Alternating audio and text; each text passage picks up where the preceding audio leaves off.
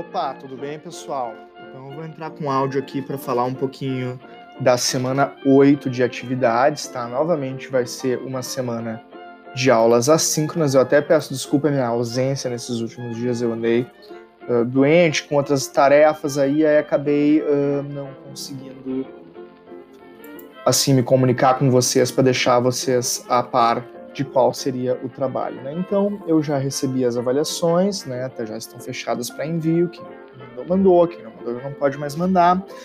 Vou pegar e ao longo dessa semana vou corrigir, dar um feedback para vocês.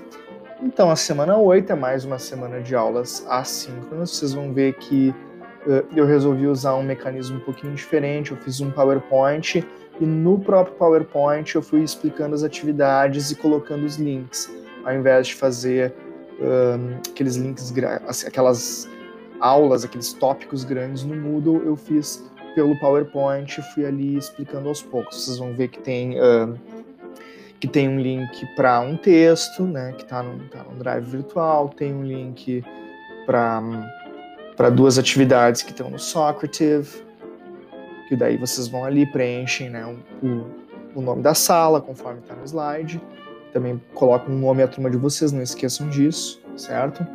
Fazem atividade. Vocês vão ver que tem uma atividade que não tá, né, o, o slide remete para fora, né, que é um, que é um, um, um fórum que está aberto ali no mesmo tópico, na semana 8 do Moodle. E por fim tem também um, assim um vídeo, uma outra atividade relacionada a esse vídeo, um pequeno, uma pequena atividade de gramática e eu recomendo, recomendo com uma certa ênfase, embora ela não vai ser cobrada como uma atividade obrigatória da disciplina, um, um PDF, né, que tem ali uma explicação e mais uh, alguns exercícios sobre o uso dos verbos modais, né, que eu esqueci de falar. Essa é uma aula em que nós vamos de novo ler um texto de uh, uh, Science Dissemination, né, ou disseminação científica ou divulgação científica e fazer estudar